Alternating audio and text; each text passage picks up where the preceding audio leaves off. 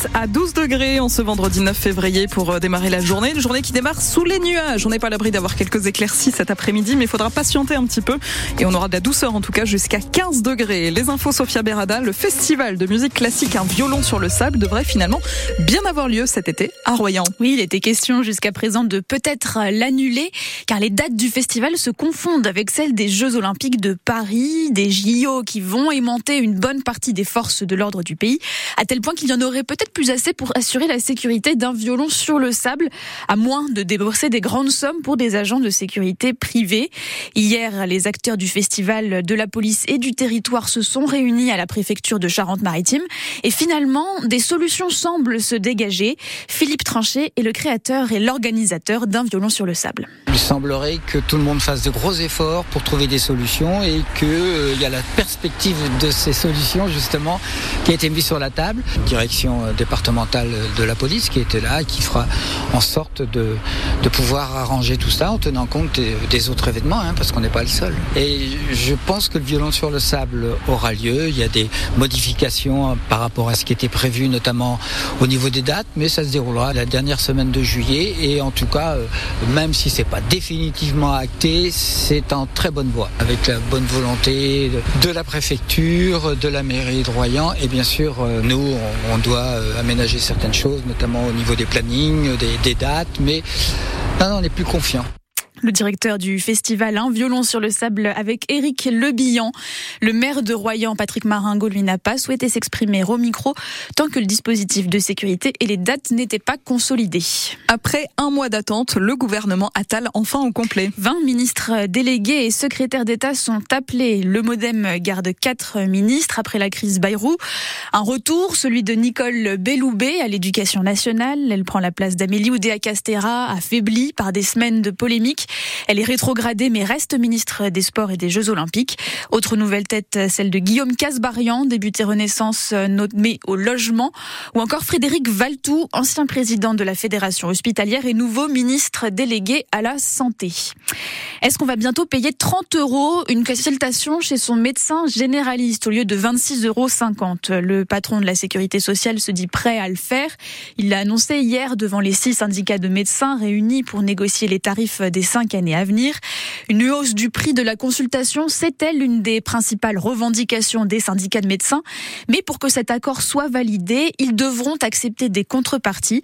Les précisions d'Anne Lordanier. Ça fait plus d'un an que les généralistes réclament cette hausse du tarif de la consultation à 30 euros.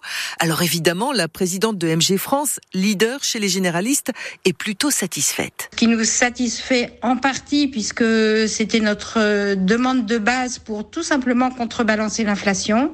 Par contre, cette euh, majoration ne sera pas applicable tout de suite et en une fois. Donc nous sommes inquiets car euh, là, ça serait un gros souci pour la profession. Agnès Gianotti attend aussi des sur la consultation longue du médecin traitant. Mais tout cela ne sera pas gratuit. La Sécu veut des contreparties. Les médecins devront prescrire moins d'examens biologiques, moins d'antibiotiques.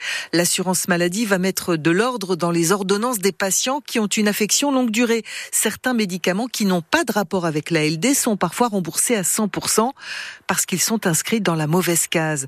La CNAM veut aussi inciter les médecins à passer du paiement à l'acte à un paiement au forfait. C'est-à-dire que ceux qui exercent à plusieurs dans un cabinet pourront, s'ils le souhaitent, prendre en charge un patient ensemble et se partager un forfait global. L'idée, c'est de proposer plus de créneaux aux patients. Les discussions entre assurance maladie et syndicats de médecins vont se poursuivre au moins jusqu'au mois de mars. À l'hôpital de Sainte, les urgences pédiatriques ferment à partir de ce soir pour 24 heures. L'établissement a pris cette décision pour garantir le fonctionnement de la maternité, du service de néonatologie et de pédiatrie. En cas d'urgence pour vos enfants, il faudra d'abord joindre le 15. Ils seront orientés vers d'autres hôpitaux ou alors pris en charge aux urgences pour adultes dans les cas les plus graves. Les urgences pédiatriques rouvrent demain à 18h30. La santé des enfants et celle de leur famille, c'est aussi l'actualité à Tonnet-Charente. Et notamment celle des riverains du site industriel de la Timac euh, qui produit des engrais. Les sols sont pollués avec des métaux lourds. Une étude commandée par l'Adréal, la direction régionale de l'environnement, est catégorique. Les concentrations en plomb, en cadmium et en mercure sont supérieures à la normale. 150 familles sont potentiellement concernées. Une réunion publique s'est organisée ce soir, initiée par le maire de Tonnet-Charente. C'est à 20h30 au hall rue de Verdun. Euh, revient plus tard dans le journal de 8h30. La Rochelle, ville des amoureuses et des amoureux. Ce n'est pas nous qui le disons, c'est le site internet Olidu, un comparateur de location de vacances. Tous les ans, il mène l'enquête auprès des internautes et il s'appuie sur le nombre de recherches Google en lien avec le romantisme, par exemple avec les mots-clés restaurant à deux, fleuriste, Saint-Valentin ou encore chocolatier. La Rochelle était encore quatrième l'an dernier, mais en 2023, elle détrône Bordeaux. Alors, est-elle vraiment la ville la plus romantique de France La plupart des personnes rencontrées sur place lui attribuent bien volontiers cette place de numéro 1, Emma Jacob. Main dans la main sur le port, Christophe et Ninette valident cette première place. Pour eux ici, le romantisme est favorisé par l'absence de voiture. Vous avez vu, on arrive, comme vous disiez, main dans la main, et c'est vrai qu'on peut se permettre de traverser la ville sans frémir de trop quand même. Donc ça permet des balades en amoureux Absolument. Et euh, perso, je changerai pas pour tout l'ordre du monde. Les amoureux sont paxés depuis 15 ans. Elle est rochelaise et lui habite à Vannes. Il y a beaucoup d'atouts à La Rochelle. Le charme du patrimoine, les parcs qui sont très agréables, un temps qui est plus agréable que la Bretagne. Pas difficile ça par contre. Elisa, 19 ans, est étudiante. Elle a grandi à Paris, mondialement connue comme la ville de l'amour. Et pourtant... Est-ce que tu trouves que La Rochelle est plus romantique que Paris? Oui, largement. L'ambiance est complètement différente. Sur Paris, c'est très chronophage. Et ici, à La Rochelle, le fait que ce soit plus calme, qu'on soit au bord de la mer, l'ambiance, elle est beaucoup plus tranquille. Et moi, c'est quelque chose qui me plaît beaucoup plus que Paris. À l'approche de la Saint-Valentin, le romantisme est aussi au rendez-vous dans les commerces. Ici, dans une chocolaterie du centre-ville. Là, on a mis des cœurs partout, du rouge, on a fait des petits coffrets cœur, euh, chocolat, euh, caramel. Et euh, oui, ça part, on a quasiment plus de coffrets déjà pour la Saint-Valentin, donc euh, ça part bien. Alors à tous les romantiques, n'oubliez pas, la fête des amoureux, c'est mercredi prochain.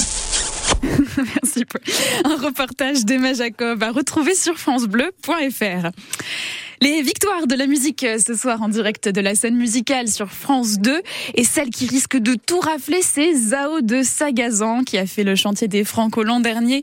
La chanteuse et musicienne est citée dans cinq catégories révélation féminine, révélation scène, album, chanson originale et création audiovisuelle pour son clip La chanson des éclairs. Et Sophia, on termine avec le sport. Hier en Coupe de France, Rouen signe un exploit. Le club de national équivalent troisième division a battu Monaco au tir au but. C'était les huitièmes de finale.